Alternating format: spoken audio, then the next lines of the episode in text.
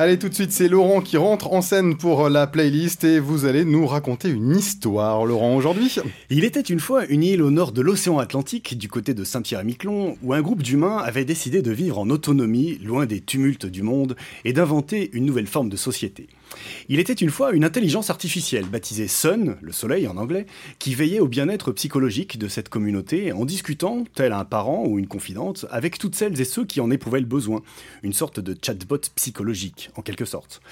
Il était une fois une jeune femme aux symptômes proches de l'autisme, souffrant de troubles relationnels aigus avec les humains et paradoxalement très douée pour analyser et comprendre les dynamiques sociales, notamment via les réseaux sociaux, et qui, à travers un blog, invente un monde nouveau, avec de nouvelles règles. Ce blog, elle l'appelle Le Monde selon Wen, c'est son prénom, et il est suivi par des millions d'internautes, alors que le monde contemporain est en train de se déliter, de collapser, sous les attaques incessantes des warbots et autres deepfakes. Cette jeune femme, Wen Siko, va alors être sollicitée pour éduquer l'intelligence artificielle Sun afin de créer une société idéale, égalitaire, autonome, durable sur cette île française du bout du monde.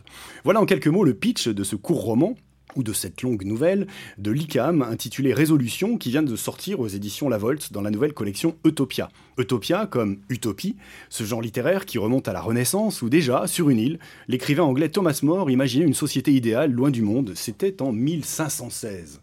Depuis, chaque siècle a vu naître diverses utopies, de Francis Bacon à Jules Verne, en passant par Charles Fourier et toutes les amazing stories des écrivains de l'âge d'or de la science-fiction dans les années 40-50.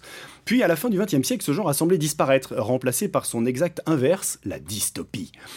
Depuis les années 80 et le célèbre film Blade Runner, la dystopie a envahi nos imaginaires. La dystopie, vous savez, c'est cette manière de ne regarder que le verre à moitié vide, de décrire des fins du monde, de montrer ce qui cloche, d'imaginer la prochaine catastrophe, dans un monde toujours plus technologique, déshumanisé, angoissant, à la merci de quelques puissants groupes industriels ultralibéraux, dans une société où les liens sociaux se sont quasiment tous dissous et où la peur gouverne les esprits toute ressemblance avec une société ou des personnes existantes étant évidemment purement fortuite. Bien sûr. Ce genre qui a fait florès depuis bientôt 40 ans au cinéma, dans les romans, dans les jeux vidéo, a été baptisé au début cyberpunk parce qu'il puisait son inspiration et sa fascination morbide dans l'informatique personnelle naissante et déjà dans les promesses des réseaux et des intelligences artificielles.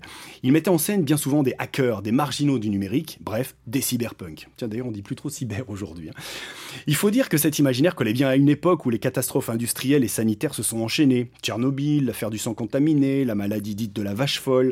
Et la méfiance envers certaines technologies s'est installée. OGM, mais aussi ondes électromagnétiques, nanotechnologie. Enfin, la prise de conscience du changement climatique, avec son catalogue de catastrophes annoncées et de plus en plus vécues, a parachevé l'idée d'une apocalypse à venir.